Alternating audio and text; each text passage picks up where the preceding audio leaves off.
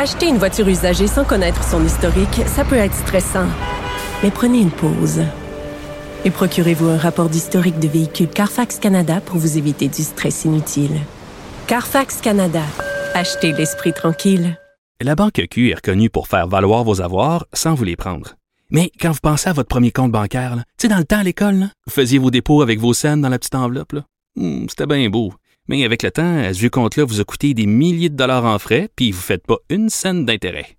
Avec la Banque Q, vous obtenez des intérêts élevés et aucun frais sur vos services bancaires courants. Autrement dit, ça fait pas mal plus de scènes dans votre enveloppe, ça. Banque Q. Faites valoir vos avoirs. Visitez banqueq.ca pour en savoir plus. Léa Strisky. Mais je veux que tu le saches que ça a un effet. Mathieu Cyr. Ouais, mais ça, c'est vos traditions, ça. La rencontre. Il y a de l'éducation à faire. Faut avouer que je suis pour la démarche. La rencontre Strisky-Cyr. Salut à vous deux. Salut. Hey Léa, euh, petit aparté, là, je voyais que tu avais publié, euh, republié en fait une publication des Jets de Winnipeg concernant la partie de ce soir qui les oppose aux Canadiens de Montréal. Euh, fait intéressant sur l'hymne national. Oui, absolument. Ils ont fait venir une chorale euh, pour chanter l'hymne national euh, ukrainien. Il y a une grosse communauté. euh, Oui, puis il y a une grosse communauté euh, d'Ukrainiens là-bas apparemment. Donc euh, voilà, euh, la NH fait ça de temps en temps. On se souvient avec euh, les pensionnats autochtones aussi qu'ils avaient célébré la mémoire des enfants morts euh, à cette époque-là. Et maintenant, encore une super bonne nouvelle, une chorale d'Ukrainiens pour euh, souligner la guerre qu'il y a en Ukraine. Oui, ça va être très, très. Ben, ben, écoute, ça va être touchant parce que ça, ça vient vraiment nous chercher euh, ce qui se passe en Ukraine et vraiment les gens ont l'impulsion de vouloir aider. Euh, je disais là qu'il y a un médecin euh, dans le coin de Saint-Jérôme qui voulait aller là-bas porter des soins. Il y a des gens qui veulent savoir si on peut envoyer de l'argent, euh, si on peut aussi envoyer des vêtements. Bref, tu sais, tout le monde, on, on- a l'impression d'être tellement impuissant qu'on veut faire quelque chose, quelque chose de concret. Mais est-ce qu'on peut aider nous les Canadiens concrètement l'Ukraine? Ben oui, euh, je pense qu'on partage tous ce sentiment là. C'est sûr, cette impuissance, cette colère. Là. Moi, je sais pas vous, mais moi, je dérougis pas de colère. Il faut que je me surveille parce que je. Surveille tes tweets Je surtout. Ben sérieux, oui, il faut que je suis rendu, il faut que je surveille mes tweets parce que je, je, c'est trop là, c'est trop ce qu'on voit. Tu sais, c'est trop de barbarie, c'est trop de, c'est, c'est, c'est- c'est juste trop de, de, non-sens.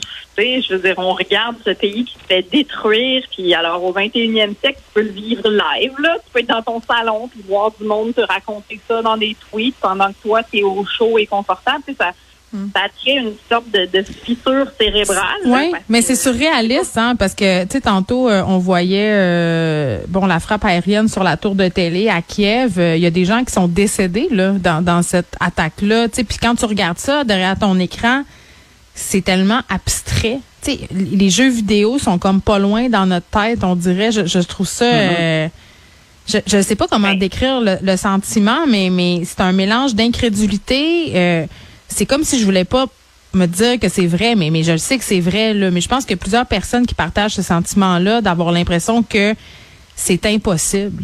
Tu sais, comprenez-vous ce que je veux Ben, dire? puis- puis c'est- ben oui, parce que euh, je veux dire, autant on le comprend, autant c'est mélangé à notre espèce de quotidien de nord-américain qui est comme bon, ben, je vais me faire un café puis je vais lire sur la troisième guerre mondiale. qui Ben passe oui.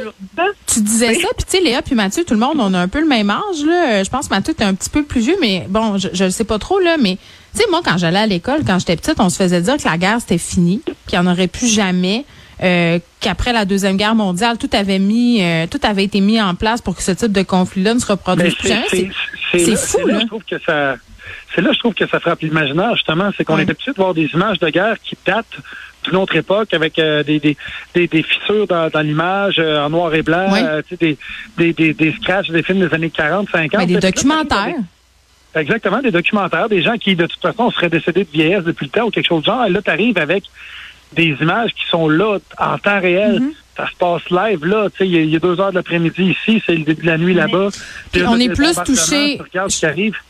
Je pense qu'on est plus touché, puis c'est terrible à dire parce que ces gens-là nous ressemblent aussi. Puis ça, ça, c'est, ça il faut, il faut s'en rendre compte aussi. Tout à fait. Ben, c'est parce que c'est ben, c'est parce que c'est une démocratie aussi. Puis en fait, et ce qu'il faut faire là, parce que je le sais qu'on a ce sentiment-là là, d'être des blancs. Tout d'un coup, voit des blancs se. Ouais. faire bombarder. Puis il y a comme vrai. une honte et une culpabilité qui est associée à ça. Mais ce qu'il faut se dire en fait là, c'est que le sentiment de marde qu'on a en ce moment, tout le monde le ressent, quelle que soit sa couleur, partout dans le monde, s'ils vivent un Oui, mais attends, attends, j'ai quelque chose à ajouter là-dessus. Quand tu parles de ils nous ressemblent, c'est pas juste au niveau de la, de la couleur de peau, c'est au niveau C'est la façon de vivre aussi. C'est ça. C'est la Exactement, façon de vivre Tu aussi. sais, quand tu avais les génocides au Rwanda, quand c'est arrivé, euh, c'est leur façon de vivre était pas pareille. Euh, de la façon que c'est arrivé, les antécédents qui ont mené à ça, on pouvait pas s'identifier à On ça. a plus de misère à se projeter. C'est ça. Exactement, tandis que là, une famille d'Ukrainiens qui travaille du 9 à 5, puis qu'à un moment donné, bang, la maison se fait péter. Je veux dire, là, tu, tu dis, OK, ça pourrait m'arriver, puis c'est là que ça frappe l'imaginaire. Mais Oui, c'est là que mais c'est terrible euh, aussi, tu sais. C'est ça. C'est que l'affaire, c'est que c'est dangereux parce que ça, ça déshumanise du monde. Fait que même si on n'est pas capable de se projeter dans leur réalité, il faut se dire que même pendant la Deuxième Guerre mondiale, quel que, ou, tu sais, quel que soit le conflit, là, comment Mm. on se sent en ce moment de l'espèce de côté surréaliste, c'est sûr que tout le monde se sent comme ça. C'est sûr qu'au Rwanda, quand les voisins ont décidé de pogner des machettes puis d'aller s'entretuer, Ah, ils avaient oui. ce sentiment de what the fuck, il y a deux secondes, je suis en train de me faire un souper, puis là, faut que j'aille me battre avec une machette, tu sais. Fait qu'il faut Ouais. faire attention parce qu'en ce moment, on le sent que il y a du monde qui se fait déshumaniser à Ouais. cause de où ils viennent, puis on sait pas quoi faire avec ça parce qu'on les voit, les réfugiés africains qui arrivent aux portes de la Pologne puis qui se font refuser. Ouais. Puis c'est- tu sais, puis on, Ouais. on, on, on sait, euh, c'est- honteux, on ne sait pas quoi faire avec ça, puis il faut le dire que c'est c'est honteux là, que ce monde-là Mm. Mais fasse tu sais, ça. Léa, euh, euh, tu sais, par rapport à aider, tu sais, moi, je me méfie toujours un peu de mon sentiment, tu sais, de dire, ah, je vais donner 100 dollars, puis après, je retourne à ma vie. Tu sais, tu comprends? Il y a- y, ça aussi d'en donner. Tu sais, tu parlais de honte puis de culpabilité. Euh, ça fait partie de tout ce qu'on expérimente en ce moment, même avec la possibilité d'aider. Tu sais, peut-être comment, ça aide-tu vraiment? Est-ce que je suis en train de les aider ou je suis en train de me déculpabiliser en les aidant? Oh, oui, tu sais, tout ça, là. bonne confiance, là. Un peu, Ben, ben oui. Ben oui, puis tu sais, c'est pour ça que, mais à, un moment, mais à un moment donné, il faut quand même que tu le pognes par un bout. Tu sais, fait que c'est sûr qu'on se rend compte quand on met un, un drapeau d'Ukraine sur ton profil Facebook. Ouais, ça change ah, pas grand-chose. Mais en même temps, c'est symbolique. Fait que là, tu fais comme OK, fait que ça, c'est symbolique de comme Chris, je suis au courant, tu sais. Puis après, ben. Ben, c'est solidaire. Tu sais, ça me fait penser un peu quand il y a eu les attentats en France euh, au Bataclan, et puis qu'on mettait tous des chandelles dans nos fenêtres. Ça change rien concrètement, mais c'est pour se montrer qu'on est tous dans la même humanité, puis qu'on est solidaires. Ben oui. Ça, ça, en ce sens-là. Ouais. T'es conscient, puis après, ben, il faut que tu grattes un peu plus. Là, tu peux faire une liste. Par exemple, j'ai tweeté une liste de d'organismes. Il y a une longue liste d'organismes, là, puis j'ai fait un don pour euh, les enfants, pour euh, la santé mentale des enfants en conflit, pendant le conflit en Ukraine. C'est du monde qui aide à ça. Puis c'est sûr que ça, ça, tu tente pas de faire ça parce que ça te fait mal au ventre. Mais bref, donc il y a une ligne, il y a une liste euh, qui m'a été donnée par une militante là, que j'ai tweetée. Vous pouvez aller voir sur mon profil Léa euh. Puis sinon, elle m'a aussi dit que quand les réfugiés ukrainiens vont arriver au Canada, ben, il faut attendre de savoir combien on va en accueillir. On Mhm. peut euh, communiquer souvent avec les églises ukrainiennes de ta ville. Puis J'en ai une à côté de chez nous, moi. Bon, ben c'est ça, tu peux demander où est-ce que tu peux être bénévole, par exemple. Des fois, ils ont besoin de bénévoles, ils ont besoin de bras, ils ont besoin de linge.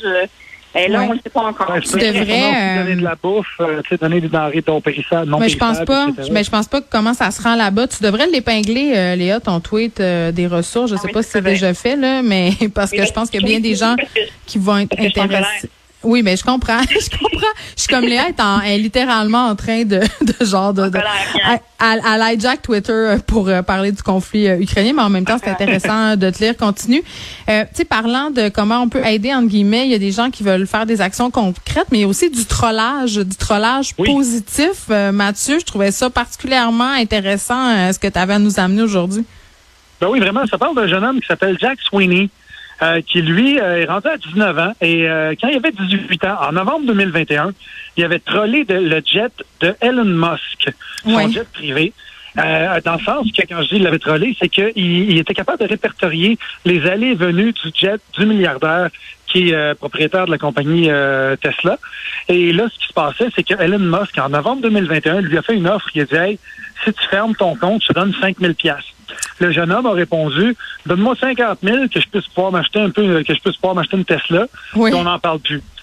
Et, euh, et c'est tout vrai, ça. Et euh, Elon Musk, euh, depuis ce temps-là, a bloqué euh, le, le jeune homme. Fait que là, depuis ce temps-là, il continue de garder son compte ouvert. Et là, maintenant, il a étendu ça aux milliardaires russes. Fait que là, tu as des oligarques russes qui sont dans des jets privés et tu vois toutes leurs allées et venues. Et là, où est-ce que. Oui, parce qu'ils vont en Suisse. Ils passent pas beaucoup de temps en Russie, ces gens-là, finalement. C'est ce que nous disait Vincent Dessureau un peu plus tôt là, la semaine dernière. Exactement, parce que c'est là, c'est là que ça devient intéressant, c'est qu'il y en a beaucoup, beaucoup qui sont contre les actions de Poutine, qui condamnent. Euh, tu as des, justement des enfants de ces personnes-là, parce que c'est rare que eux vont les condamner directement euh, parce qu'ils ont trop d'intérêt en Russie pour pouvoir euh, prendre position. Mais tu as leurs enfants, des fois, qui sont plus, euh, qui sont moins censurés, qui vont pouvoir dire, écoute, euh, nous autres, on désapprouve les actions de Poutine et euh, on désapprouve euh, que, ce qui se passe en Ukraine. Et quand ça vient de la part de multimilliardaires, veut, veut pas, ça a plus de poids. Fait que de savoir où est-ce qu'ils se promènent aussi, ben, c'est une façon de troller ça. Et où est-ce que je trouve ça intéressant, c'est que c'est. Je parlais de la jeune génération l'autre fois quand je disais euh, est-ce qu'on doit faire des enfants, on doit pas faire des enfants? Puis là, je disais, des fois, ils peuvent arriver avec des solutions. Ben ça, je trouve que c'est un bel exemple. Le gars de 19 ans, il arrive avec euh, quelque chose comme euh, troller des, des, des, des, des avions de milliardaires. Ça a l'air stupide comme ça, mais ça peut euh, peut-être ouvrir des portes pour pouvoir trouver des brèches dans ce système-là. Léa?